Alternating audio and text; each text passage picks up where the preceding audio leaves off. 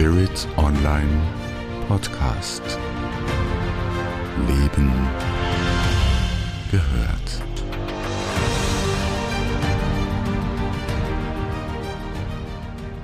Haben Sie sich schon mal mit vorgeburtlichen Erfahrungen beschäftigt? Fragen Sie sich nach möglichen Gründen, warum Sie im Job oder in Partnerschaften immer wieder in das gleiche Muster fallen? Gehören Sie zur großen Gruppe der Raucher? Haben Sie kein schlechtes Gewissen, sondern fühlen Sie sich sehr herzlich willkommen bei dieser Podcast-Episode von Spirit Online. Mein Name ist Andrea Riemer und mein Gesprächspartner in dieser Folge ist Andreas Winter, Coach, Lehrender und auch sehr erfolgreicher Buchautor. Er beschäftigt sich seit längerem mit den von mir angetönten Fragen und natürlich noch mit viel mehr, wie beispielsweise mit der Rolle von Stress und dem Zusammenhang zu vorgeburtlichen Erfahrungen.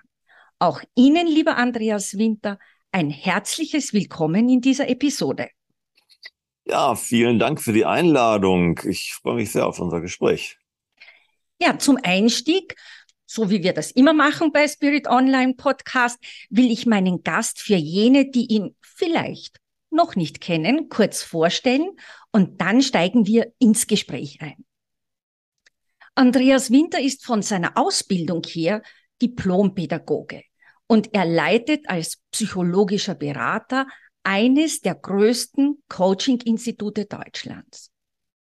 In seinem Zugang, den er entwickelte, postuliert er, dass die meisten chronischen Symptome stressbedingt sind und sich auf ein frühkindliches bzw. sogar vorgeburtliches Trauma zurückführen lassen.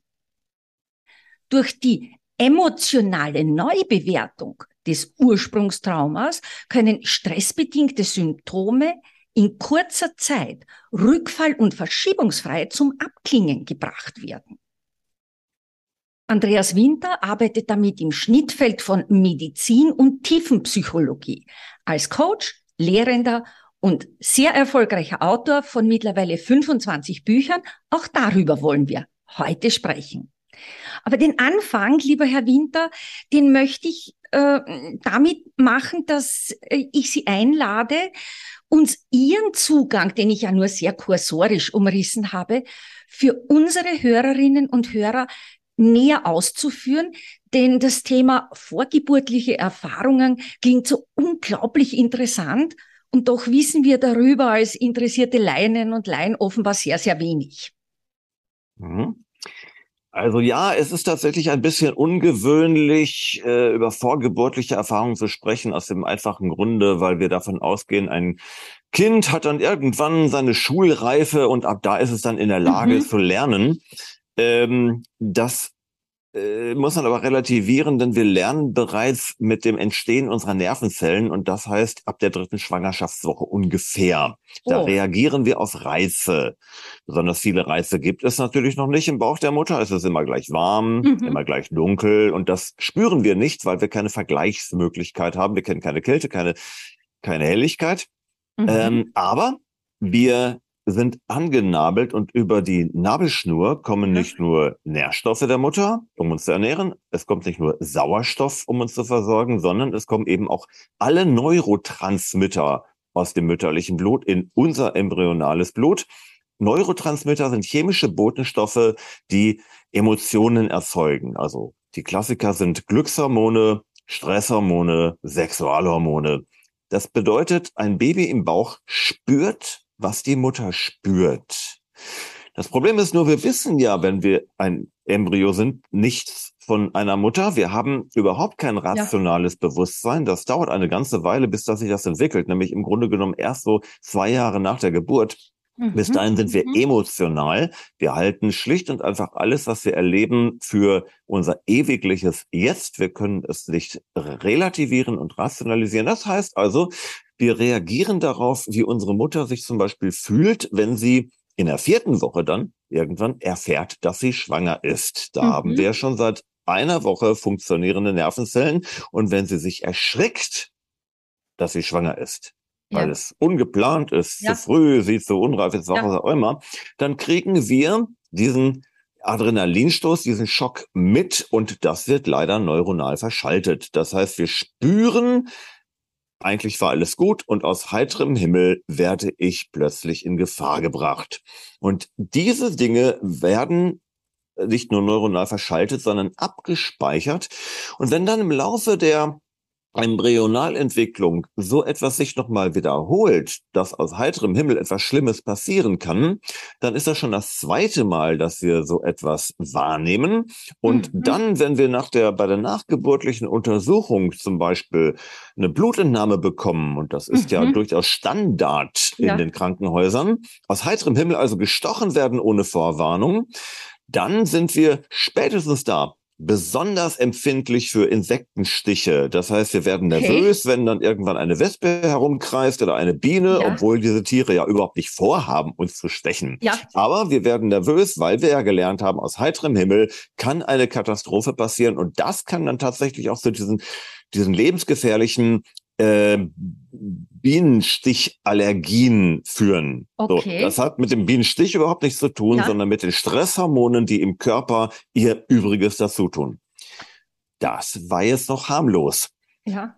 Ähm, es geht aber weiter, wenn wir das Gefühl haben, wir müssten um Liebe kämpfen oder ja. äh, es, wir sind als Mädchen eine Enttäuschung für den Vater, weil er einen Sohn haben wollte oder was genau. auch immer dann genau. prägt uns das leider auch, weil diese Wahrnehmungsmuster, die in dieser Zeit entstehen, die werden für gewöhnlich nicht aufgelöst. Die, ähm, die sorgen für Rückschlüsse, für eine Stressanfälligkeit. Und dann kommen die Leute eben mit chronischen Störungen, mit chronischen Blockaden, mit ich bin immer pleite, ich habe immer den falschen Partner, ich werde ja. nicht geliebt, das Leben ist hart und anstrengend. Mit solchen Sachen kommen die dann eben zu uns ins Institut. Und wir schauen einfach nur, und das ist die entscheidende Frage, warum ist das, was du da erlebt hast, mit deinem Partner, mit deinem Chef, mit deinem Vermieter und mit wem auch immer. Warum ist das eigentlich so schlimm für dich ja, gewesen? Ja. Und dann landen wir beim Ursprung. Ich finde das so, also so unglaublich spannend. Ähm, also ich wurde in diesem Leben von meinem Großvater mit dem Satz begrüßt, es ist nur ein Mädchen. Und dieser Satz ist mir 50 Jahre nachgehangen. Mhm, genau. Ich habe das durch meine Mutter erfahren aber auch en passant. Und äh, daher finde ich das so spannend, auch wenn, wenn man jetzt als Frau schwanger ist und wie Sie so schön erzählt haben, äh, das ist ein Schock, weil es ungeplant ist zum Beispiel oder weil man sich nicht reif genug fühlt oder weil es halt von den Lebensumständen nicht passt. Äh, diese Ablehnung spürt das Kind. Ja, und schlimmer noch, wir lernen ja nicht nur Dinge, die wir direkt verbal oder optisch erfassen, ja. sondern wenn, bleiben wir mal bei Ihrem sehr schönen Beispiel, sehr tragischen, aber sehr klassischen Beispiel, wenn der Großvater sich halt einen Enkel wünscht, dann weiß seine Tochter das ja. Das heißt, die alleine weiß schon, dass Mädchen abgewertet werden, ja. quasi. So, jetzt ist sie schwanger. Sie hofft natürlich, dass sie ihrem Vater einen, Enkelsohn schenken darf. Ja. Irgendwann erfährt die vielleicht unter Umständen, dass es ein Mädchen ist, aber vielleicht erfährt sie es auch erst bei der Geburt. Mhm. Aber möglicherweise durch dieses Gefühl der Mutter, was wir nonverbal auch spüren, kommen ja. dann die Zweifel, bin ich eigentlich richtig? Und solche ja. Menschen, ähm, das haben wir leider sehr oft in der Gesellschaft, Frauen, die das Gefühl haben, verdammt, warum bin ich eigentlich eine Frau geworden? Ja. Jungs haben es besser, Frauen ja. werden diskreditiert, benachteiligt ja. und so weiter. Dadurch entsteht halt ein Kampf um die Anerkennung für Maskulinität. Ja. Jetzt wird eine Frau aber für ihre Maskulinität keine Anerkennung kriegen, genau, genau so ist es. niemals dafür Anerkennung ja. bekommt, wenn sie bellt wie ein Hund, weil das kann jeder blöde Hund besser. Ja. Und dadurch will man ähm, äh, dadurch leistet man unter Umständen irgendwelchen psychosomatischen Störungen Vorschub, die allein damit zu tun haben, dass ich mich ja in meiner Geschlechtsrolle einfach falsch fühle. Bei Frauen ja. ist das der gefürchtete Brustkrebs, es kann aber auch Gebärmutterhalskrebs sein, also irgendetwas, was darauf abzielt, die Weiblichkeit zu vernichten. Ja, und abzulehnen und dann in eine Überleistung zum Beispiel reinzugehen oder in männliche Berufe. Klassisch. Ganz, ganz klassische genau. männliche Berufe. Richtig. Und da gibt's wahrscheinlich in unserer Gesellschaft Millionen Beispiele, wo dann über diese äh, vorgeburtliche Erfahrung eine Art Somatisierung erfolgt und dann geht das ins Krankhafte über. Ganz genau. Das habe ich eben erforscht. Ich habe ähm, während meines Studiums bin ich drauf gekommen, dass bei Überlebenden der Konzentrationslagern, ja. die, die dieses fürchterliche Grauen irgendwie überstanden haben, die allermeisten Menschen eine posttraumatische Belastungsstörung ja. hatten. Das heißt also wirklich Nervenzusammenbrüche kriegten, wenn auf ja. dem Flur Schritte zu hören waren mit Schlüsselklimpern und so, aber eben nicht alle. Und ich wollte wissen, warum nicht alle? Ja. Und da bin ich eben auf die Spur gekommen. Die Menschen, die keine PTB hatten, die hatten auch keine zugrunde liegende ursprüngliche Traumatisierung. Okay. Das bedeutet also in der Zeit, wo wir kein Zeitempfinden haben, ich hatte ja. gesagt, das sind die ersten drei Jahre Abzeugung, also zwei Jahre ja. nach der Geburt ja. noch, wo wir kein Zeitempfinden haben, da speichern wir alles, was uns, was wir widerfahren, als ewiglich ab. Und wir haben nun mal eine viel größere Öffnung und Verschaltungsfähigkeit für Stresssituationen, weil die viel relevanter ja. für unser Überleben sind als die ja.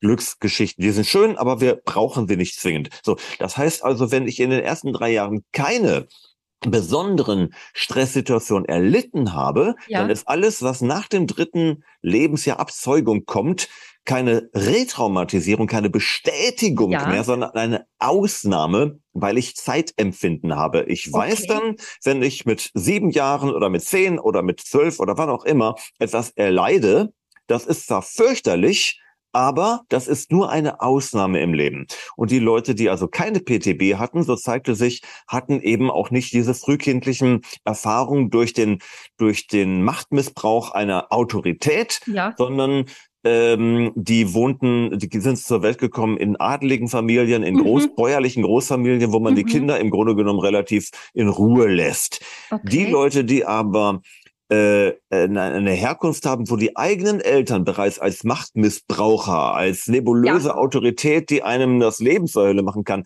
erlebt worden sind, mhm. die wurden dann durch dieses Grauen in der, im Gefangenenlager einfach nur in dieser Wahrnehmung bestätigt und dann ja. kam eben das Symptom, äh, Jahre, Jahrzehnte später, das da lautet, vor der Wiederholung will ich mich schützen, nie wieder soll mir sowas passieren und dadurch eben dann die Nervenzusammenbrüche. Ja. Und das Schöne ist, man kann diese Dinge wieder ursächlich reparieren. Ich nenne es nicht gerne therapieren, weil ich bin kein Angehöriger eines Heilberufes, kein Heilpraktiker, ja. kein Arzt. Ich bin ein reiner Geisteswissenschaftler. Aber mhm. genau da sind wir eigentlich im richtigen Segment. Ich schaue mir ja. an, was hast du gelernt? Ja. Was hast du gedacht? Und welche Schlussfolgerungen hast du auf unterbewusster Ebene gezogen? Und das kann man, und das ist eben das Besondere, mit dem, mit der Reife eines Erwachsenen updaten mhm. einer emotionalen Neubewertung unterziehen und das Ganze dann eben so relativieren, dass künftige Stressträger eben nicht mehr greifen. Also ich finde das so unglaublich spannend. Ich selber habe viele, viele Jahre einige tausend Familienausstellungen gemacht. Äh, und ich frage mich, ob das äh, auch in eine Art Zellbewusstsein hineingeht, diese vorgeburtlichen Erinnerungen. Das würde noch äh, ein interessanter Punkt sein. Ja, sagen wir es mal so. Ich, also ich habe da, ich kenne da keine Wahrheit, keine Antwort, okay. die Allgemeingültigkeit hat, aber ich habe ein bestimmtes Verständnis. Und zwar, wir wissen ja von Organtransplantationen, dass die durchaus zu Komplikationen führen ja. können. Aber jetzt wissen wir auch, dass die Zelle selber in der Hinsicht kein eigenes Bewusstsein hat. Das sehen Sie daran, dass in Verbrennungs-OPs ähm, entnommene Hautzellen vom Oberschenkel äh, ja. von älteren Menschen, die bereits ja. äh, Altersflecken und Falten und Altersfalten haben, dass die nachwachsen wie ein glatter Babypopo. Das heißt, die Zellen mhm. selber haben keine Speicherung für Alter. Okay. Sonst müssten die eben mit Altersflecken sich vermehren und so ja, weiter. Ja, Diese ja. Hautlappen, ne? So. Aber angenommen, Sie, ähm, Sie kaufen ein gebrauchtes Auto, dann hat das bereits die Spuren des Vorbesitzers, ja, die Lenkung, ja. die Schaltung, die Kupplung und so weiter. Oder angenommen, Sie kaufen ein Pferd, das schon ein Vorbesitzer hatte, der vielleicht ein bisschen ungenießbar war zu dem Pferd, dann ja. haben Sie natürlich auch Spuren. Äh, das heißt also, ja, es gibt noch viel mehr Übertragungswege für Informationen als nur Sprache, Akustik, Optik ähm, und so weiter. Und da sind wir mit der Forschung noch lange nicht am Ende. Bei den Familienaufstellungen zum Beispiel ähm, da zapfen wir ja praktisch Informationsfelder an. Also genau. zum Beispiel, ne, der Opa wünscht sich einen Enkelsohn, äh, aber warum tut er das? Naja, weil er in seiner Kindheit erlernt hat, ähm, ja. Mädchen werden benachteiligt, die ja. heulen ja nur, die kichern nur und werden gar nicht ernst genommen von der Gesellschaft oder was auch immer. Oder er wurde bedroht, du hast gefälligst männlich zu sein. Ja, was auch immer. Was so, auch immer. Und, und diese Informationsfelder lassen sich natürlich äh, ab äh, auslesen, die hinterlassen Spuren. Dennoch mhm.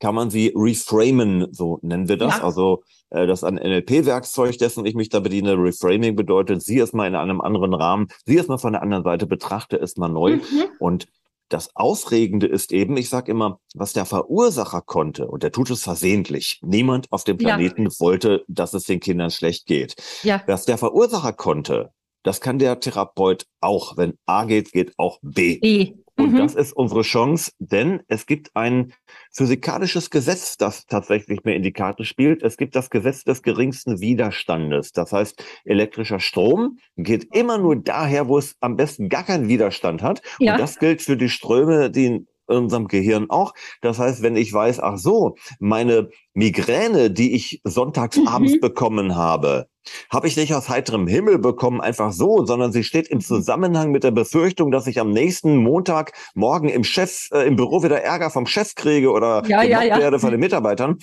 Ähm, dann entsteht eine ganz einfache Arithmetik in meinem Gehirn, wenn ich also weiß, dass dass das Theater von meinem Chef nur deswegen so schlimm war, weil der mit meiner Mutter gemeckert hat, dass sie nicht verhütet hat und ich eben äh, ungewollt ge gezeugt bin und in meiner Kindheit hat sich das bestätigt. Mein, mein Vater ist halt manchmal ein bisschen ungenießbar mhm, und ich kann da nichts mhm. gegen tun. Dann projiziere ich das ja auf meinen Chef. Ja, ja, ja. Es kann uns ja eigentlich völlig egal sein, ob mein ja. Vorgesetzter mit mir zufrieden ist oder nicht. Wir machen unsere Arbeit, wir bekommen dafür unser Geld und dann mhm. ist die Sache erledigt. Aber das Gefühl sagt, ich muss ja von dem geliebt werden. Ich ja. äh, fühle mich von dem bedroht. Und wenn ich das also verstanden habe, dass die Migräne ja auch kein Schutz ist. Der hasst ja. mich dafür, wenn ich montags nicht zur Arbeit komme. Der spricht ja. mich ja gar nicht frei. Der ist ja gar nicht lieb, weil ich, wenn ich nicht mhm. da bin. Mhm. Dann verschwindet die Migräne. Das ist eine pure Rechenleistung des Gehirns. Sie haben vorher äh, NLP angesprochen. Äh, und Sie haben uns jetzt so schöne Beispiele und das auch so plastisch gebracht, ähm, wie Sie Ihren Zugang anlegen. Wenn ich nun sage, ach, ich will da noch mehr drüber wissen. Ich bin jemand, der Heilpraktiker ist, Psychotherapeut. Ich arbeite mit unterschiedlichen Hypnoseformen oder ich bin NLP-Coach.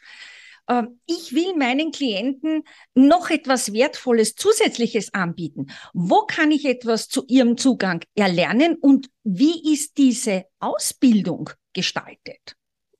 Äh, ja, also als, als Diplompädagoge lehre ich natürlich auch gerne, sonst hätte ich das ja nicht gemacht. Ich forsche gerne, okay. ich wende gerne an, aber ich lehre auch gerne und ich habe tatsächlich ähm, nicht den Luxus gehabt, ausgebildet zu werden. Ich habe natürlich studiert über Konditionierung, über, über pränatale ähm, Eindrücke habe ich was gelernt, aber diesen Ansatz, den ich daraus entwickelt habe, habe ich eben selber zusammen äh, äh, tragen müssen und da habe ich eben eine sechstägige Ausbildung, also sechs Tage länger dauert es nicht, ja. ähm, zusammengestellt, indem ich einem Menschen diese Denkweise vermittel. Im Grunde genommen ist es ganz einfach, man muss also nur wissen, ein Symptom steht im Zusammenhang mit einer Befürchtung. Diese Befürchtung wurde als lebensbedrohlich ja. empfunden. Alle anderen sagen, Mensch, stell dich doch nicht so an, ist doch nicht so schlimm. Aber der Betroffene sagt, doch, es ist schlimm. Es ist und schlimm. die Antwort lautet, weil ich sowas schon mal erlitten habe, als ich ganz klein war und das ist im Unterbewusstsein gespeichert.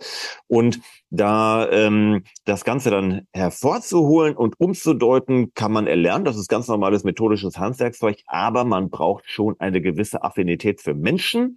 Mhm. Man sollte das Gefühl haben, ich möchte Menschen helfen und man braucht vor allen Dingen auch ein bisschen Überzeugungskraft, denn die Menschen mit ihren Glaubenssätzen wehren sich erstmal dagegen. Wenn ich einem ja. Kind sage, du hast ja Stützräder, die sind ja schrecklich, die schraube ich mal ab, dann sagt es um, nein, um Gottes Willen nein. Nein, nein, nein. Dann, ich muss also einem Menschen das Fahrradfahren beibringen. Dann schraubt ja. er seine Stützräder von ganz alleine ab. Ja. Also man braucht schon ein bisschen so das die Qualifikation, Menschen irgendwie didaktisch zu erreichen. Ja, mhm. und der Rest ist Handwerk. Das geht dann auch sehr schnell. Das verändert diese Ausbildung, da bin ich sehr stolz drauf, die sechs Tage dauert, verändert in der Regel auch das Leben der Teilnehmer, weil ja. man selber seinen eigenen Keller dabei natürlich Ja, ja, ja, das wollte ich gerade sagen. Das ist ja fast wie eine Selbsttherapie, sechs Tage dann.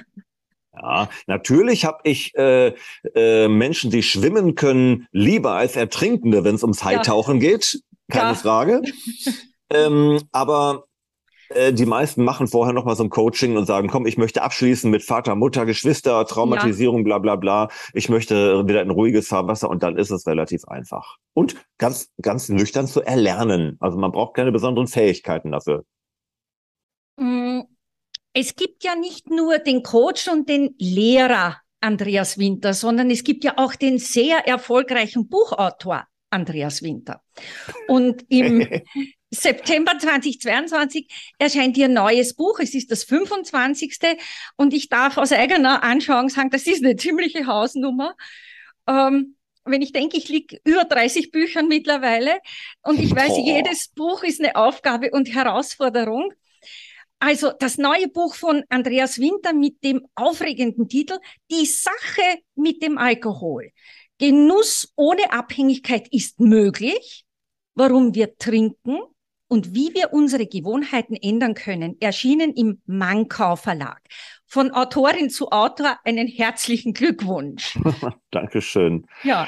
Es ist tatsächlich ein bisschen aus der Not geboren. Mein erstes Buch, Nikotinsucht, der große Irrtum, habe ich eigentlich geschrieben, weil ich meinen kettenrauchenden Klienten, den ich alles soweit erklärt habe, einfach so ein paar Merkzettel ja. mit nach Hause geben wollte.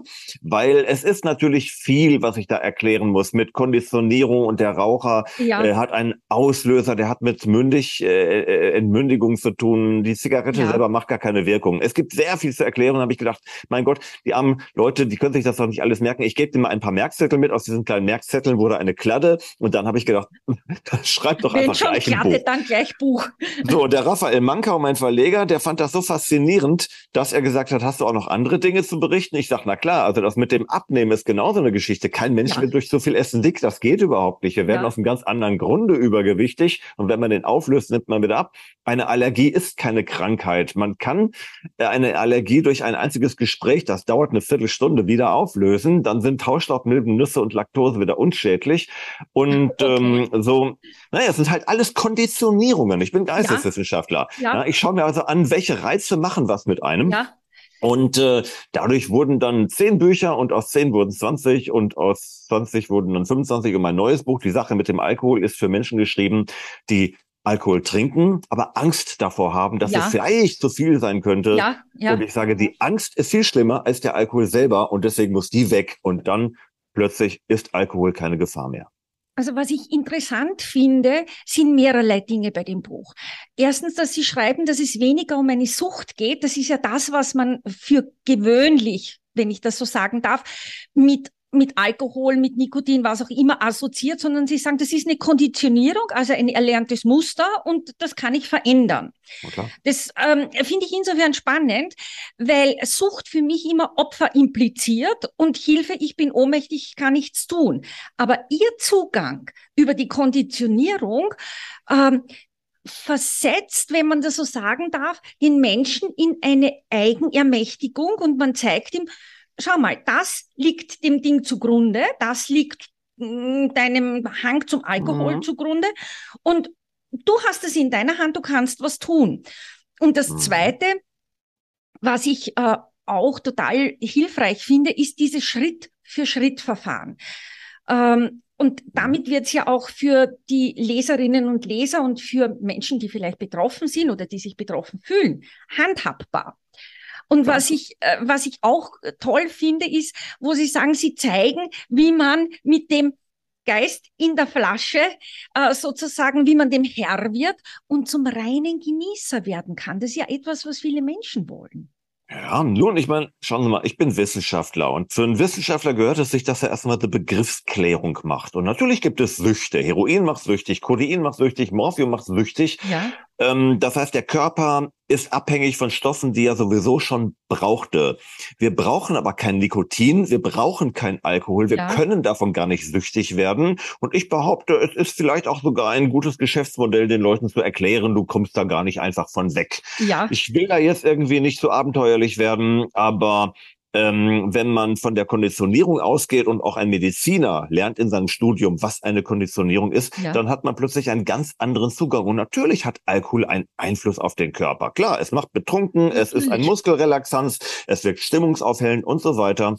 Aber die Frage stellt sich ja, warum trinkst du überhaupt mehr, als du möchtest? Aus welchem ja. klugen Grund wurde das notwendig? Und wenn wir diesen klugen Grund, nämlich Minderwertigkeitsgefühle, Erwartungsdruck, Überforderung, ja. unterschätzt werden, intellektuell verkannt werden und so weiter, wenn wir diesen klugen Grund mal analysieren und auflösen, weil es hat immer mit den Eltern zu tun, dann verliert der Geist aus der Flasche plötzlich auch seine Notwendigkeit. Das ist dann nicht mehr so wichtig, weil ich habe ja nicht mehr diese, dieses Mindset, diese, diese emotionale Bedrohung. Und ich behaupte, ähm, das, was ich erforscht habe, gehört dieser Gesellschaft. Ich habe eine Ausbildung an der Uni Dortmund. Das wurde eben mit BAföG ja. und Steuergeldern bezahlt. Ich gebe der Welt einfach nur ein bisschen was zurück. Was sie mir gegeben hat, das ist nur recht und billig. Und deswegen schreibe ich diese Bücher. Wenn Sie nun neugierig geworden sind und Interesse haben, sich mit Tiefenpsychologie, mit vorgeburtlicher Erfahrung und mit Möglichkeiten der Ausbildung dazu näher zu beschäftigen, dann schlage ich Ihnen vor, machen Sie doch einen Blick auf die Webseite von Andreas Winter. Im Übrigen auch bei Spirit Online finden Sie einige ganz spannende und vor allem fundierte Beiträge von Andreas Winter, die eine echte Bereicherung sind. Für Sie, vielleicht auch für Familienangehörige oder für Freunde oder Bekannte von Ihnen. Machen Sie dazu einen Blick in die Show Notes. Das Buch, das neue, die Sache mit dem Alkohol, erschienen im Mankau Verlag 2022. Da finden Sie alles Wichtige dazu ebenfalls in den Show Notes. Lieber Andreas Winter, herzlichen Dank für dieses erhellende, vielfältige, hilfreiche und informative Gespräch. Ich bin sicher, Sie haben die Hörerinnen und Hörer sehr neugierig gemacht, um auch selbst aktiv zu werden. Ihnen, liebe Hörerinnen und Hörer, danke ich auch im Namen von Andreas Winter fürs Dranbleiben, für Ihr Interesse und für Ihre ungeteilte Aufmerksamkeit. Bleiben Sie uns gewogen, Ihre Andrea Riemer.